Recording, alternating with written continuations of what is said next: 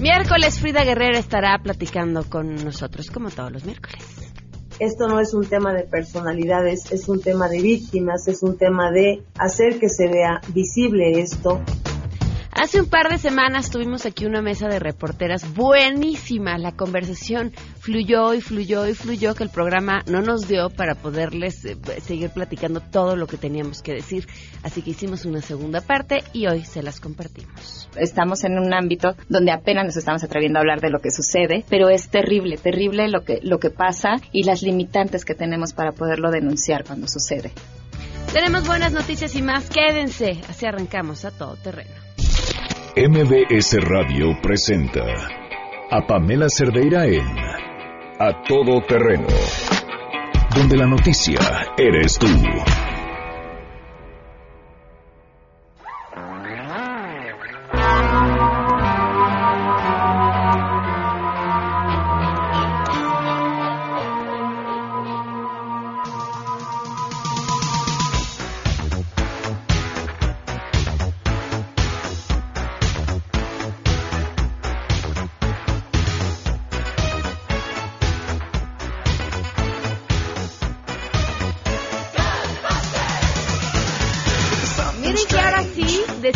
Ponernos a tono con el día de hoy, en todos los aspectos. Es más, nos hemos estado preparando desde el domingo. Los mercados están asustados. El tipo de cambio tiene miedo. No nos vamos a bañar y en cuestión de días vamos a empezar a oler a monstruo. ¿Qué más? ¿Qué más nos falta, Janine? Buenos días, ¿qué tardes? ¿Qué vamos a escuchar hoy? Hola, Pam, buen, buen día. Eh, pues vamos a, es noche de, de brujas, de Halloween, entonces nos vamos a ir por ahí. Hay una mesa de, de brujas, perdón, de periodistas. y que en la Edad Media, por sus ideas, seguro sí. Sí Habrían sido todas quemadas. Así es. Ok, bueno, pues estamos muy a tono el dedo. Y gracias, Janine. De nada. Así arrancamos este miércoles, además con sabor a viernes, miércoles 31 de octubre del 2018. El mejor comentario sobre, sobre los días que vienen, el, que seguramente lo habrán recibido ustedes también a través de redes sociales, dicen, este es el, el mejor puente en la historia de la infancia en nuestro país. Los niños no van a ir a clases, no se van a bañar y además les vamos a dar dulces. El teléfono en cabina 5166-1025, el número de WhatsApp 5533-329585, a todoterreno arroba mbs.com, el correo electrónico, Twitter, Facebook e Instagram. Me encuentran como Pam Cerdeira y ahí estoy también al tanto de todos sus comentarios. Vaya día, les decía justo hoy para la videocolumna de Uno TV, reflexionaba sobre los tiempos en los que estamos viviendo y cómo un presidente electo que todavía no está en funciones, ha sido capaz de sacudir a los mercados y lo que sucede con el presidente en funciones y esta decisión de la Suprema Corte de Justicia de suspender eh, todas las investigaciones y, procesos en su contra por parte de la Fiscalía, bueno, en su contra, en contra de los funcionarios federales. Eh, por parte de una fiscalía local, esto en torno, por supuesto, a, a a César Duarte, a otro Duarte y, y los millones de pesos desaparecidos. Bueno, pues así, así están nuestros tiempos y así de curioso y extraño es nuestro país. Le agradezco enormemente a Nayeli Roldán, reportera de Animal Político, que nos acompaña vía telefónica. Nayeli, ¿cómo estás? Muy buenas tardes. ¿Qué tal, Pamela? Buenas tardes, muy bien, gracias. Oye, bueno, pues uno de los grandes temas que, que se han hablado es más, por, por, por parte de, de, las voces de los mismos implicados en la estafa maestra, tiene que ver justamente con quiénes fueron realmente los funcionarios responsables, quiénes, quiénes firmaron, quiénes pusieron su nombre detrás de todo lo que conocimos. Y bueno, pues eso nos, va, nos vas a platicar el día de hoy. Así es, Pamela. Pues hoy publicamos en Animal Político esta investigación eh, con la que pudimos comprobar ya eh, quiénes son los funcionarios que firmaron los convenios eh, que analizamos en la investigación de la estafa maestra y que además terminaron en seis denuncias penales ante la PGR interpuestas por la Auditoría Superior de la Federación por el presunto desvío de recursos públicos. Y bueno, pues se trata nada más y nada menos que de funcionarios que dependían directamente de Rosario Robles o de su oficial mayor, Emilio Cebadúa. Eh, lo que nosotros encontramos es que en total son 16 funcionarios que tuvieron cargo primero en Cedesol, que firmaron convenios ahí en Sol y luego pasaron a la administración de Sedatu justo cuando Rosario Robles también inicia eh, la, su cargo en esa dependencia. Allí volvieron a firmar convenios eh, con universidades y con sistemas de radio y televisión. En total, eh, estos 16 funcionarios firmaron 28 convenios que suman 3.258 millones de pesos. Si me permites, Pamela, eh, comentarle al auditorio, recordarle en qué consiste eh, la estafa maestra. Y bueno, esto es un esquema de desvío de recursos, así lo calificó la Auditoría Superior de la Federación, en el cual una dependencia de gobierno, en este caso la Sol, hace convenios con universidades públicas, con sistemas de radio y televisión eh, para hacer eh, algunos, algunos servicios.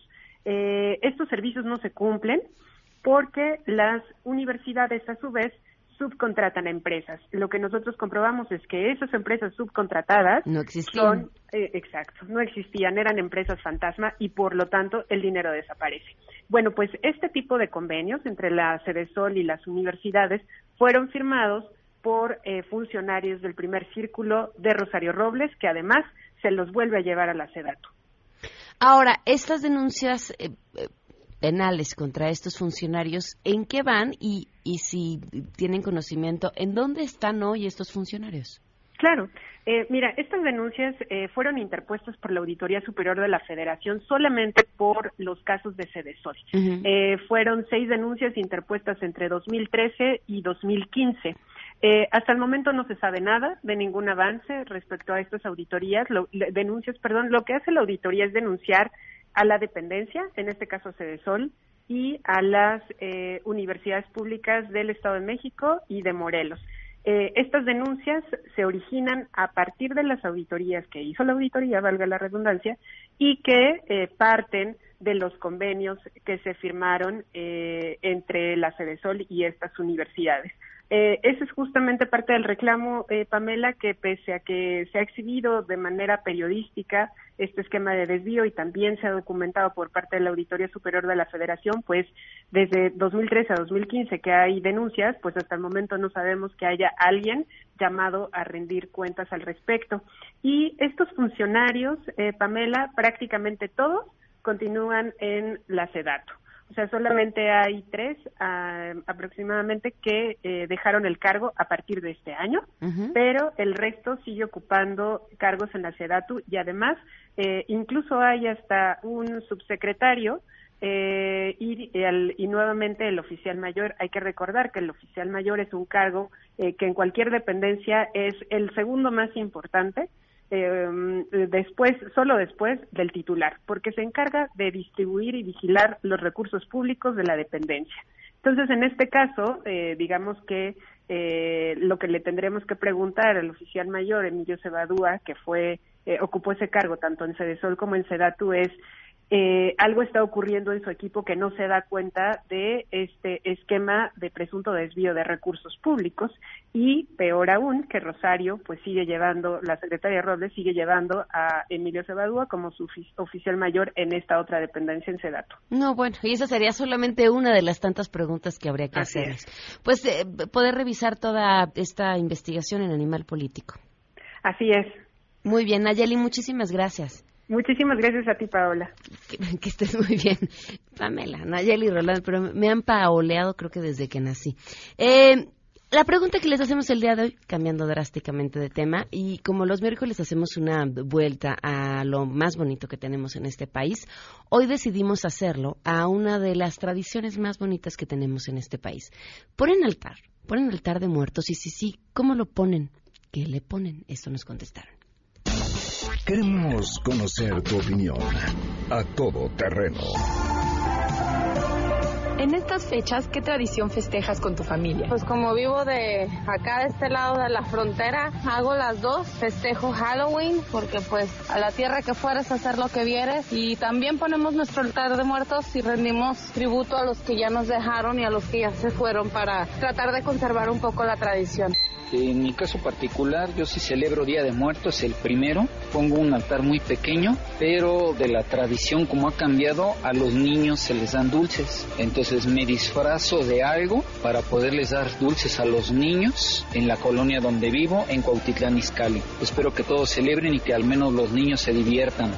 No, yo soy cristiana, yo no celebro ni Halloween ni el Día de Muertos porque en la palabra nos dice claramente que no debemos de celebrar la muerte, debemos de celebrar la vida, Jesucristo siempre es vida. Hoy salimos en bola con las niñas a pedir dulces y mañana pongo mi altar de muertos con fruta, papel picado, velas, flores, catrinas, calaveritas de dulce. Y toda la fruta que pongo la utilizo para hacer mi primer ponche de la temporada. Guayabas, tejocote, caña, manzanas, nos encantan estas fiestas pues acá conmemoramos el Día de Muertos. Ponemos un camino de pétalos de cempasúchil desde la entrada de la casa, una cruz en la entrada, en flores de cempasúchil. Y en el altar que ponemos tenemos comida, bebida para los difuntos. También en el caso de la casa tenemos este, algunos parritos, unas mascotas que fallecieron y ponemos algún recuerdo, una foto, su placa con su nombre y se les pone veladoras, incienso. Es una tradición que ha durado mucho aquí en la casa obviamente festejamos a los muertos. Si pongo un altar con veladoras, agua, sal, pan de muerto, fruta, fotos. Muy sencillo, pero muy sentido. Hay que recordar a nuestros seres queridos. A todo terreno. 12 con 14 minutos. Hoy se cumplen un año, un mes, 29 días del feminicidio de Victoria Pamela Salas Martínez.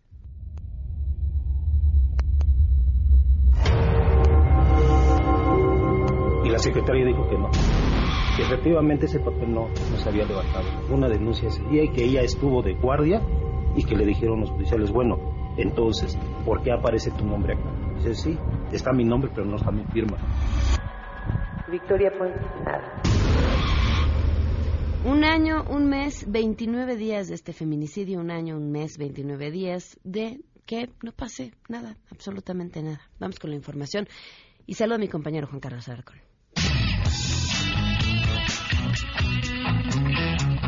Gracias, la Secretaría de Seguridad Pública de la Ciudad de México y las 16 fiscalías desconcentradas de la Procuraduría de Justicia Capitalina permanecen atentas ante el desarrollo de operativos por el periodo de estiaje por los próximos tres días que afectará a cuatro alcaldías en su totalidad y a otras nueve de manera parcial. Elementos de la Policía Capitalina vigilan los puntos de abastecimiento denominados garzas para evitar alteración al orden público o el intento de robo de pipas. Esta mañana el alcalde Miguel Hidalgo, Víctor Hugo Romo, dio el banderazo de inicio de diversos operativos. De lo que se trata el día de hoy es de anunciar el inicio de dos acciones. El primero es el programa Yo Te Cuido, que tendrá el objetivo central de vigilar, resguardar los puntos, los nodos de almacenamiento de agua, los pozos, en estos tres días de inicio del estiaje que tiene hoy la Ciudad de México, pero principalmente dos alcaldías como Miguel Hidalgo y Cuauhtémoc. Informó Juan Carlos Alarcón.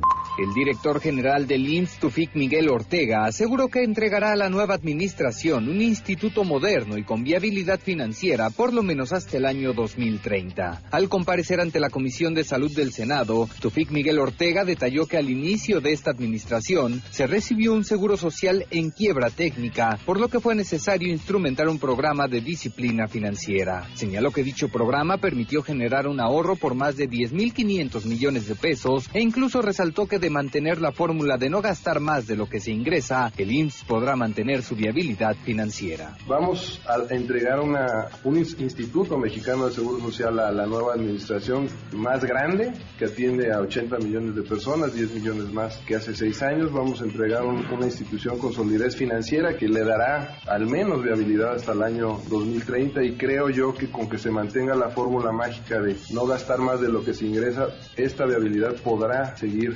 incrementando y un IMSS mucho más moderno. Para MBS Noticias, Oscar Palacios. La Comisión de Justicia de la Cámara de Diputados se reúne con el encargado de despacho de la PGR, Alberto Elías, ante la negativa de esta dependencia a entregar información sobre el caso del exgobernador Javier Duarte. Legisladores de Morena, PT y PAN se inconformaron. Al iniciar el encuentro, el subprocurador Elías Beltrán aclaró que no podría otorgar todos los datos que se le solicitan para no comprometer indagatorias e incluso arriesgarlas por violación a la presunción de inocencia. Detalló que entre 2017 y 2018 en en el caso Veracruz. Se abrieron 22 denuncias por el presunto uso irregular de 27 mil millones de pesos. De esas carpetas, solo dos han sido judicializadas. Agregó que para obtener datos para la investigación se tuvo que conformar un grupo de trabajo que viajó a Veracruz en compañía con la Auditoría Superior de la Federación. También subrayó que la PGR habló con el anterior titular del órgano fiscalizador debido a que sus denuncias no tenían la fortaleza suficiente. Informó Angélica Melín.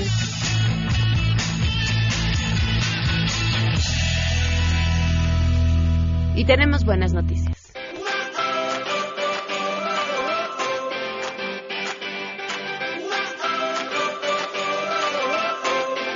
12 con 18 y le agradezco enormemente a Romina Frías, coordinadora de investigación del Centro Mexicano para la Filantropía, que nos acompañe hoy esta tarde. ¿Cómo estás? Bienvenida. Muy bien, Pamela, muchísimas gracias. Tienen un evento muy interesante que estará por llevarse a cabo 12, 13 y 14 de noviembre. Cuéntanos. Sí, pues bueno, eh, somos SEMEFI, Organización de la Sociedad Civil, desde hace 30 años, pues eh, hemos tratado de empujar como todo el tema de responsabilidad social empresarial y participación ciudadana.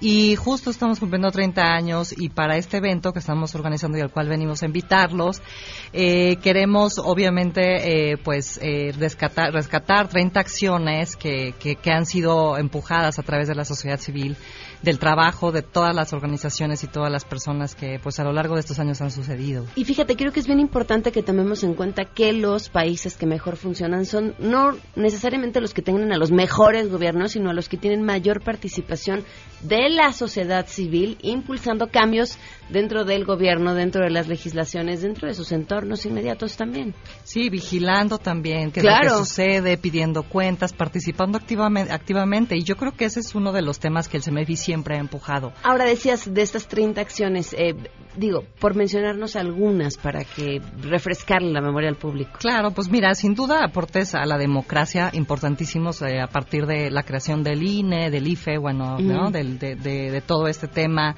Eh, la creación de la Comisión Nacional de Derechos Humanos también fue empujada este, por sociedad civil, ¿no? Por un tema de vigilancia. Este, protección civil, lo mismo, también fue una de las, de las instituciones que de algún modo pues ha sido empujada.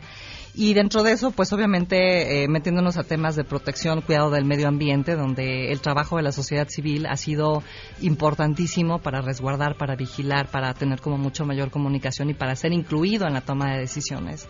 Eh, los derechos de las mujeres, ¿no? O sea, simple y sencillamente ha sido también un tema que se ha empujado muchísimo desde sociedad civil. La cultura de la paz, ¿no? Lo que ahora hablamos de, de la importancia de la construcción de la cultura de la paz.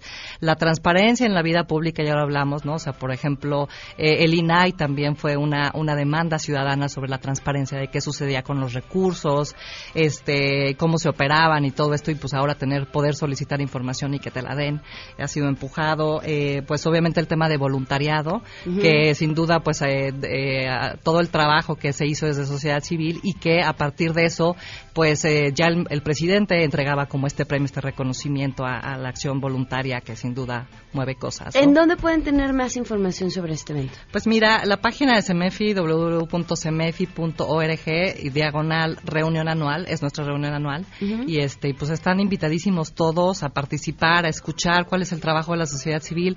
Yo creo que en este momento eh, vale mucho la pena ponerse eh, desde un ciudadano activo que toma y que se parte de todo este ambiente y no nada más pues quedarnos ahí como con los pensamientos sin, sin desarrollar. Hay muchas organizaciones, hay muchas temáticas, hay empresas trabajando también en esto eh, con tema de responsabilidad social empresarial y todo esto, pues que sin duda es importantísimo para como hablábamos, construcción de ciudades, claro. este, democracia, ¿no? Así es. Todo esto. Romina, pues muchísimas gracias y estaremos al tanto de, de esta reunión anual. Muchísimas gracias a ti. Gracias. Son las 12 con 22. Vamos a una pausa.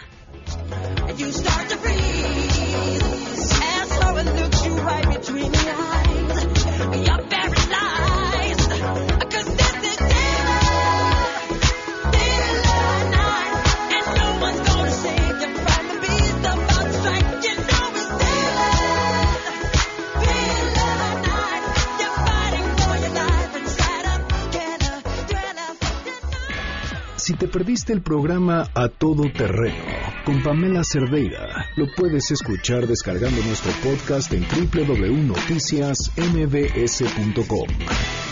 Pamela Cerdeira regresa con más en A todo terreno, donde la noticia eres tú. Marca el 5166125.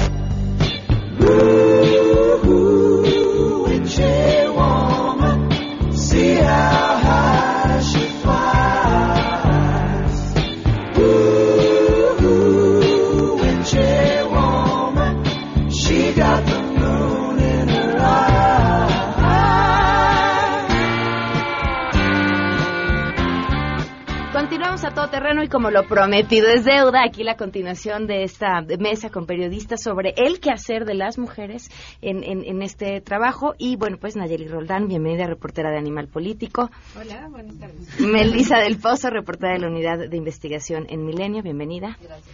Imelda García, periodista en Reporte Índigo, bienvenida. Hola, buenas tardes. Tania Ventimilla, reportera de deportes en TV Azteca y Radio Fórmula, bienvenida. Un gusto. Rocío Méndez de Casa, bienvenida, Hola. de MBC Noticias. Y Georgina Montalvo, coeditora del colectivo Reporteras en Guardia, bienvenida. Bueno, pues traía, bueno, de entrada tú traías toda una lista que nos querías compartir, que por falta de tiempo la vez pasada no lo logramos, así que por favor. Sí, Pamela, déjame contarte. Bueno, eh, yo eh, puse en mi Facebook, un día antes de venir a tu programa, eh, consulté a mis compañeras reporteras sobre los problemas que ellas enfrentaban por cuestiones de género. No, bueno, recibí una cascada de comentarios, algunos en privado, otros públicos, pero bueno, voy a contar más o menos eh, las listas que ellas me, me dieron. Mira, uno de los puntos que ellas me dijeron que es muy importante eh, que sufrimos las mujeres periodistas y que yo creo que en realidad se, eh, pues, se extiende a, toda- a todos los ámbitos profesionales es la cuestión de tener familia. Eh, varias de ellas me comentaron que eh, pues eh, han tenido que postergar esta decisión de tener un hijo eh, porque se te acaba eh, tu vida profesional. Se limita de tal manera que pues los jefes te empiezan a dar fuentes más ligeras o al contrario te cargan la mano para que tú te vayas y entonces ellos ya no tengan que lidiar con la cuestión de tu embarazo. Entonces ese es, ese es un ese es todo un tema para las reporteras. Otro fíjate que es muy interesante lo que tratábamos la vez pasada que es esto del techo de cristal. Hay un avance eh, hasta donde puedes llegar nada más. Incluso una de ellas me comentó, es que el techo no es de cristal, el techo está blindado. Tú- puede haber una vacante en un puesto directivo y te suben a ti como mujer, pero no te dan el mismo sueldo, haces el doble de trabajo de la persona que estaba antes que tú. Entonces eso pues limita obviamente el desarrollo profesional de las mujeres en el periodismo. Y también eh, esta cuestión que comentábamos la vez pasada, incluso de que hay temas exclusivos para los hombres. En deportes, por ejemplo, es eh, no es raro, pero es extraordinario ver a una mujer reportera. Eh, todos vimos algún caso de una reportera que, pues, de la que fue abusada eh, físicamente, por llamarlo de alguna manera, y los ataques contra ella. Eh, y también otro tema es eh, que cuando te atacan por tu trabajo en redes sociales, o no critican tu trabajo, critican tu apariencia, critican tu vida personal, critican cómo te vistes, cómo te expresas. Entonces, pues todas esas cosas eh, sufrimos las mujeres reporteras y pues sí, definitivamente eh, varias de estas cosas se repiten y fue muy interesante este ejercicio que yo hice en Facebook y que les quise compartir aquí. Nayeli, ibas a ser la primera en hablar y no te la cumplí. Vas. Ah, No, no, no, está perfecto. A mí me parece genial lo que hizo IME, porque además sí, yo, yo vi tu publicación y empecé a ver algunos comentarios y yo dije, chale, neta, a veces ni siquiera lo hablamos entre nosotras mismas, ¿eh? O sea, también estamos tanto en, en la dinámica de la chamba que es como, eh, es eh, como... eh, cl- clavarnos tanto como en la chamba, en la cobertura, que a veces damos por sentado todo lo que nos pasa, ¿no? O sea, a veces es, ni siquiera no- nos causa conflicto ya, bueno, eh, eh, no hablo por todas, pero a veces a mí ya ni siquiera me causa conflicto el que eh, un funcionario público me diga, este, sí, cariño, ¿no? Que es como de. O sea, yo lo escucho y digo, ajá, ajá, o nena, ¿no? Este, sí, Reina, reina, chiquita, ¿no? Este, claro, porque además yo literalmente estoy chiquita, o sea, mido 1.55, este, y cuando empezaba me acuerdo que era todavía peor, por supuesto, ¿no? Porque te trataban como, como hijita, como nenita, ¿no? Este, y, y de repente, obviamente en un principio, la primera vez que te pasa es como de, sí, claro, te lo cuestionas y dices, chale, está, no, no está padre esto, pero luego lo vas también eh, dando por sentado, lo vas asimilando de tal grado que es como de, o sea, es de, escuchas un chiquita y es de ay, tonto, ¿no? Bu- Bueno, yo pienso otra cosa que no lo puedo decir al aire, pero, pero, este, pero digo, ah, ok, como que elimino esa parte y sigo con mi chamba.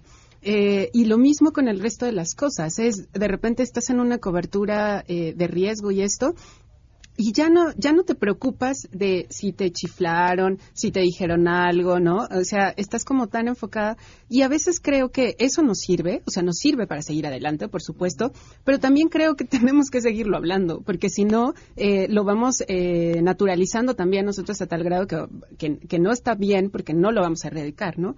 Pero también creo que eh, como lo dije la vez pasada, la única manera de enfrentar esto es chambeando y demostrando que podemos hacer eh, este trabajo y otros más, ¿no? Eh, por ejemplo, eh, cuando me tocó em, las coberturas estas de ir a, em, a buscar empresas fantasma como parte de la estafa maestra, eh, Manu, que es mi compañero de Animal Político, este, él mide casi dos metros, ¿no? Este, es español, fornido, además, está- o sea, tú lo ves e, e impone, por supuesto. Bueno, cuando íbamos a buscar a las empresas fantasma, quien iba a tocar la puerta y quien hablaba era yo. O sea, y de repente me decía, este, "Oh, hombre, mi hija, ¿no? Este, así como de, ¿cómo, ¿cómo, cómo le haces para que no te tiemblen las piernas y no te tiemblen las manos? Y yo le decía, pues tengo 10 años haciendo esto, ¿no? O sea, tengo 10 años cubriendo conferencias de prensa, cubriendo protestas sociales, este, enfrentándome a, a los golpes con federales y con policía, este, en los desalojos, ¿no?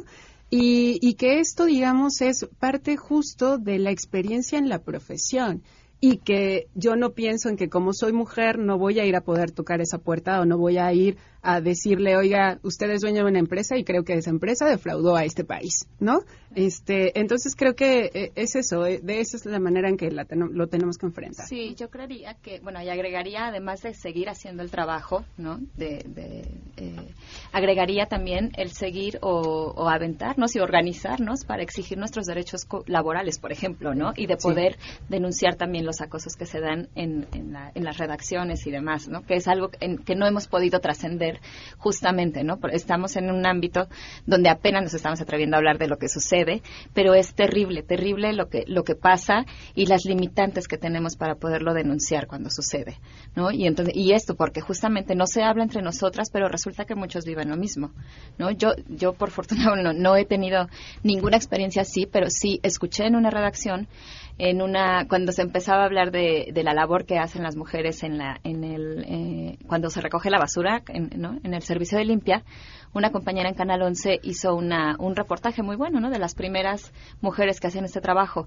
Eh, y, y entonces se lo presentó al entonces director no diré no lo balconearé este, y decía dijo no pero es que va la, va la nota de, de las mujeres o la, o la basura dijo pues es lo mismo no y dije, o sea, ese- y, y lo tengo tan grabado desde hace tantos años, ¿no? Que me pareció el ejemplo más gráfico y más así contundente de cómo las, los hombres a veces, a veces, bueno, nos siguen considerando, ¿no? Al género. Entonces es impresionante y seguramente tenemos miles de, de y no, experiencias. y no pasa nada más en México, es un tema global, ¿no? Es un tema también de estereotipos, ¿no? Imagínate, yo soy chaparrita, mido menos que tú, unos 53, que defiendo mis 3 centímetros. Soy güera. No, cuando te ven güera, chiquita, y además mujer, no te quiero decir lo que te piensa la gente. Ah, tú vas a entrevistar a, no sé, cualquier futbolista a nivel mundial, tú de verdad, y sí, te plantas y lo haces mejor que los hombres porque estás acostumbrada a dar el 200% que el hombre se le da simplemente por ser hombre, porque está bonito, porque las mujeres lo ven en Twitter, porque lo siguen, porque a veces incluso en Twitter lo que llegamos a subir es, en lugar de que te pongan, oye, qué buena información es, ah, mamacita, sabrosa, dices, es un tema social a lo que lo estamos llevando, ¿no? Piensas como jefe, ¿no? Nosotros como deportes vivimos otras cosas que ustedes, ¿no? Viajamos mucho, me tocó ir al Medio Oriente, nos invitaron a Jordania. En Jordania un taxista le llamó mucho la atención que yo era la que decía cómo se hacían las cosas, por qué se hacían las cosas. Voltea y me dice, ¿qué tú eres jefa? Y le digo, pues sí, soy su jefa, vengo a cargo del grupo. Ay, no, en mi país solo las mujeres lavan, planchan y a veces les pegamos. Entonces, ¿qué llegas? Y dice en tu redacción, oye, como mujer me cuesta más trabajo ir a Medio Oriente que como hombre.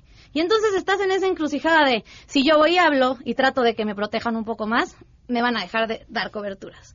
Y ya no hablamos de tener hijos, ya no hablamos de pedir un permiso de, ahorita vengo, voy a, nueve meses me voy a tardar. No, porque están acostumbrados a que Tania es la organizada, a que Tania es la que tiene todo planeado. Porque así somos las mujeres, entonces le hacemos el trabajo más fácil a los hombres. Y cuando dejas de funcionarles porque ya se te ocurrió ser familia, pues ¿a dónde vamos a parar?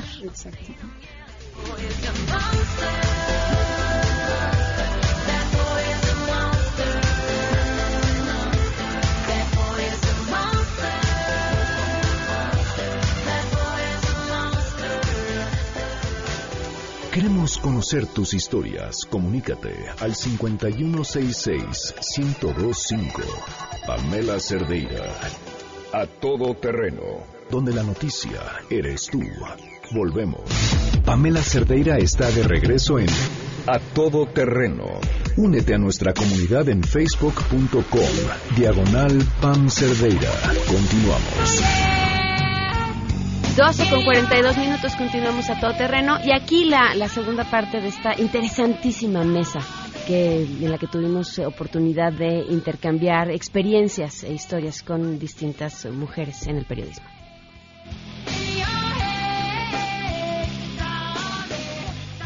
Yo, yo quisiera agregar que este tipo de, em, de cosas que estamos platicando se, se reproducen mucho más con las reporteras que están en, en los estados, ¿no? Eh, a mí me, gustaría también eh, puntualizar que las, las que estamos en la Ciudad de México y que somos las que viajamos y salimos a estas coberturas, estamos relativamente bien, ¿no? En términos de equidad ¿no? Si lo comparamos con las que están en otros estados de la República, que además tienen dos, tres hijos, eh, el esposo que ya se fue o, o, que las abandonó, y que tienen salarios mm, sumamente precarios, ¿no? O sea, bajísimos, sin ninguna, eh, sin ninguna seguridad social, y en donde a muchos se les paga hasta por nota. ¿No? Eh, hay N cantidad de periodistas asesinados que tenían o que ganaban 50 pesos por una nota publicada, ¿no? y que tenían que recuperar, eh, no sé, 20 o hacer 30 notas al día para más o menos salir, ¿no? Entonces creo que esta, esta, este tipo de mesas eh, es, es, es, interesante hacerlas, pero sobre todo hablar de las exigencias que como, no solo como mujeres, sino también como gremio en diferentes estados del país tendríamos que estar eh, debatiendo. Y primordialmente tiene que ver con las exigencias de una mejor eh, seguridad social, es decir, las mejores condiciones de trabajo, porque definitivamente tanto yo como las miles de reporteras en los estados, pues no tenemos seguridad social, mucho menos tenemos eh, un seguro de desempleo, tampoco tenemos eh, historiales, ¿no? Es decir, no tenemos eh, Infonavit no tenemos, es decir, no tenemos las garantías que la mayoría de los empleadores dan a sus empleados, ¿no? Y también tendríamos que empezar a hablar de ello para que esto se, se propague en, en los estados de la República y crear conciencia en, en las en las mujeres sobre cómo empezar a, a exigir nuestros derechos. ¿no? Es curioso, pero ahora que las escucho, yo sí debo de reconocer que esta estatura y estas dimensiones de ser pequeña y flaquita son una ventaja, la verdad, en el terreno periodístico, ¿no? Hay ocasiones en que tenemos a cinco o seis protagonistas en donde es tan importante una voz como la otra y si se te va uno ya perdiste parte importante de la historia. Entonces, correr, meterte, caber entre los micrófonos y de repente sales y ya estás enfrente del protagonista. Para mí ha sido una ventaja. Pero les, les voy a ser muy sincera, yo he recibido una enorme, enorme empatía y apoyo de parte de mis compañeros periodistas. La verdad es que mi grupo favorito, así, son los fotógrafos. Se los he dicho a mis amigas. Esos. Los fotógrafos. Yo reconozco en los fotógrafos, honestamente. En los lugares más complejos, en donde de verdad ya vimos el, la dimensión del, de la violencia o el tamaño del monstruo que te ha tocado cubrir ese día, y ahí van, van en bolita y como si fueran un grupo en formación, ¿no? Abriéndose paso, abriéndose paso, abriéndose paso.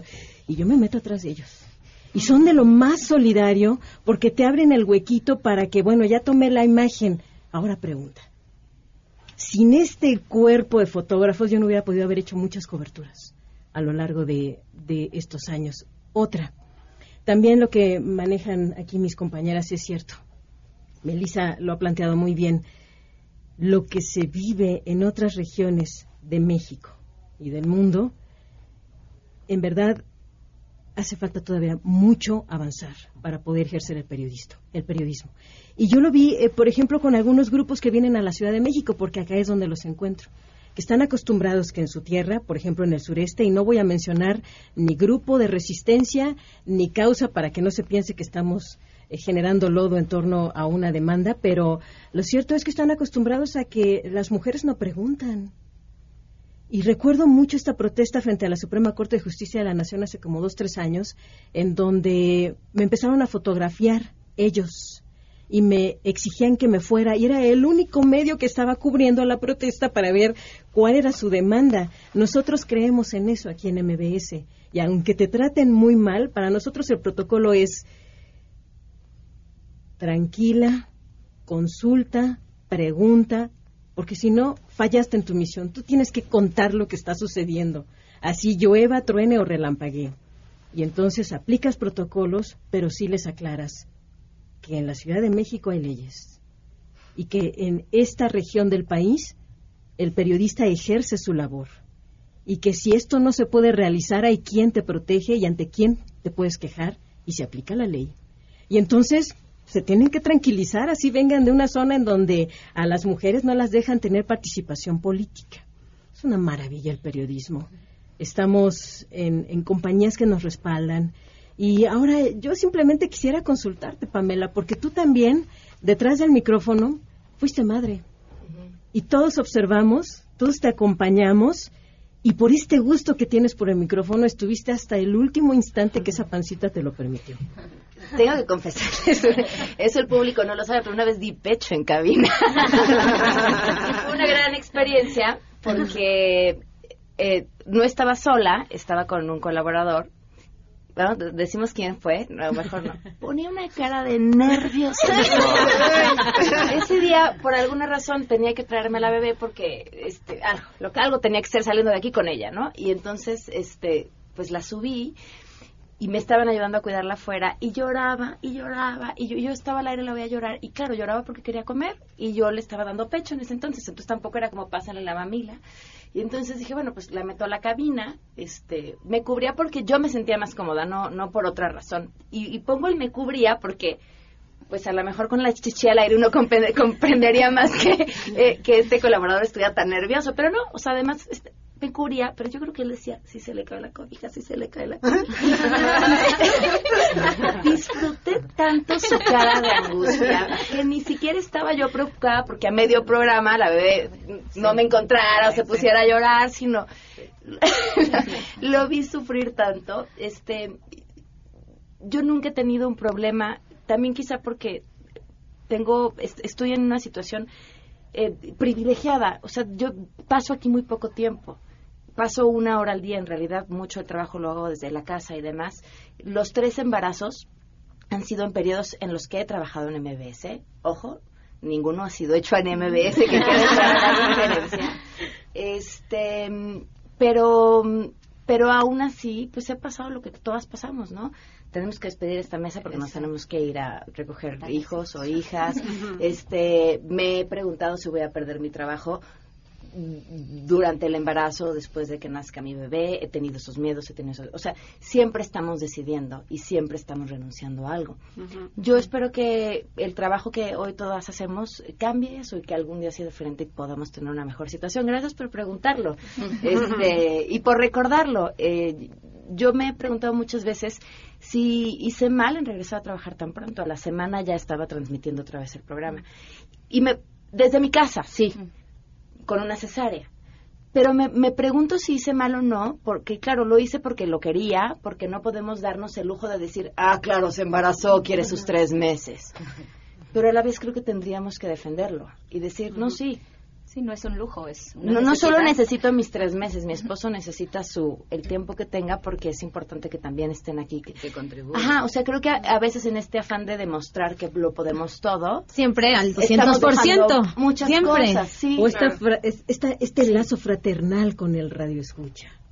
O con el lector, con el televidente que si no les cuentas la historia, la verdad es que hay que reconocer que las personas que están aquí sí cuentan una historia que no siempre se puede leer en todos los diarios o ver en todas las televisoras. Pues yo les agradezco de verdad infinitamente que, que hayan venido, que nos compartan su historia, su voz. Creo que es importantísimo que, que, el público lo escuche. Lo decías en la intervención, eh, que, la, la primera mesa que hicimos, Rocío. Los, no quiero equivocarme en las palabras, pero la situación que estamos viviendo requiere de voces que digan la verdad y yo por eso les agradezco a todas por de verdad su trabajo de tanta calidad y la pasión con el que lo desarrollan. Muchas gracias. Gracias. Gracias. Gracias. invitación.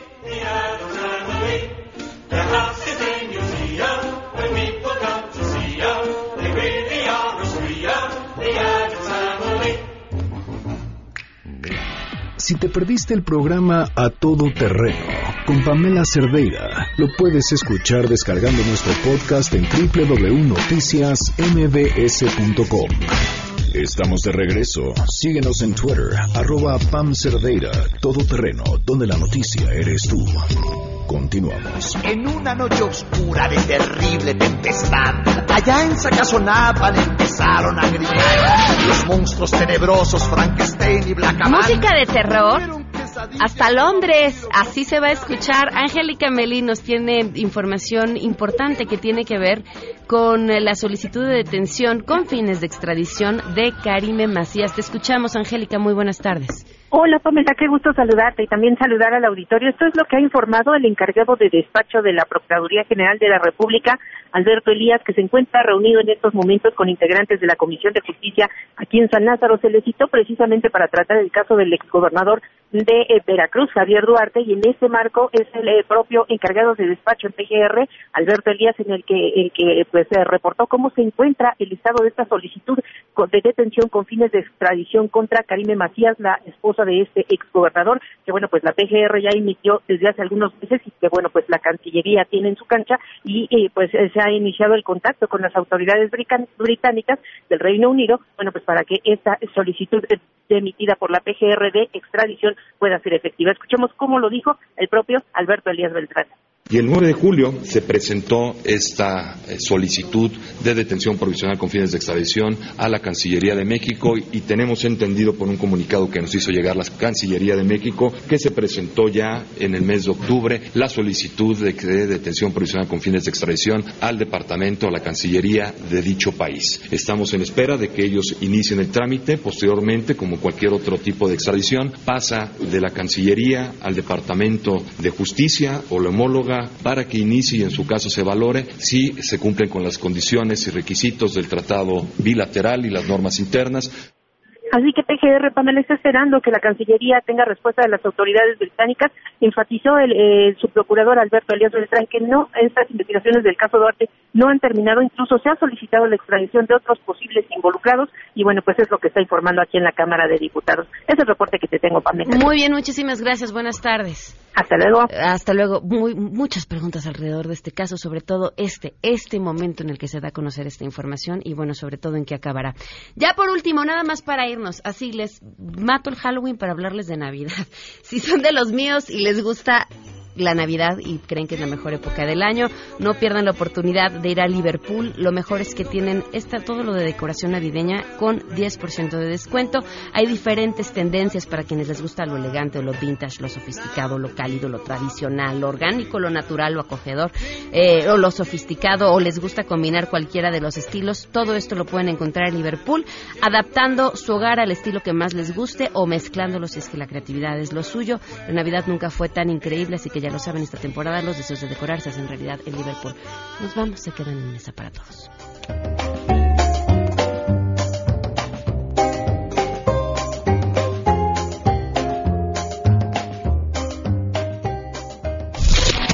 MBS Radio presentó a Pamela Cerdeira en A Todo Terreno Te esperamos en la siguiente emisión, A Todo Terreno, donde la noticia eres tú. MBS Radio, en entretenimiento, estamos contigo.